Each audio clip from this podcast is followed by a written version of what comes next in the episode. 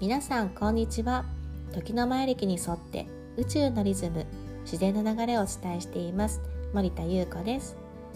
今日はマヤ歴ってマヤ文明のマヤ歴？ということについてお話ししたいと思います。皆さんきっと驚かれると思うんですけれどもこの皆さんがこう目にして耳にしているマヤ歴っていうものは実はマヤ文明の時代のマヤ歴のことではないんですね。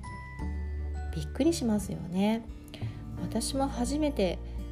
マヤ歴という言葉を聞いた時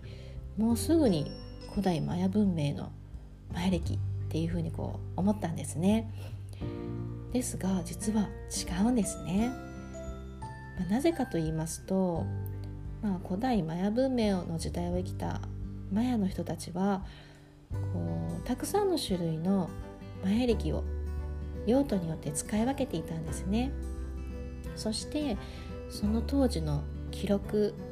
文献書物というものは全て焼き払われてしまっていて何も残っていない状態なんですね。で唯一記録として残っているものがあのマヤ文明の古代遺跡なんですね。ですがこちらはまだまだ発掘が進んでいない遺跡があったりだとかまだまだ解明が進んでいないこう遺跡もありますのでわからないことがもうたくさんあるんですね。そしてこのマヤ暦というものは今は亡き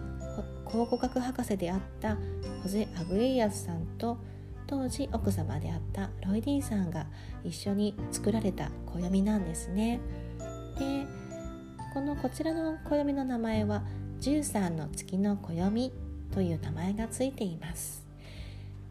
でこの13の月の暦のことを世間ではマヤ暦と呼んでいるんですね。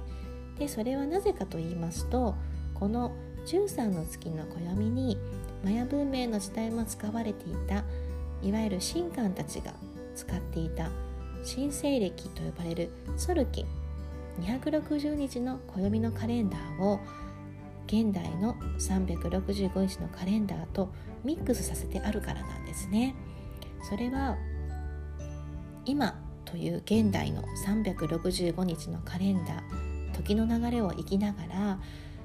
宇宙のリズム自然の流れを表しているソルキン260日の暦の流れを同時に意識しながら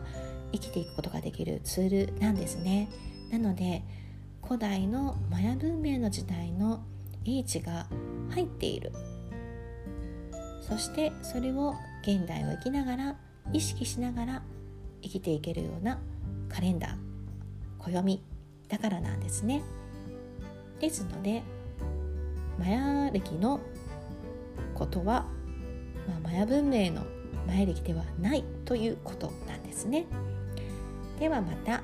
その13の月の暦って一体どういうものかということはまたお話ししていきたいと思います。それではまた森田優子でした。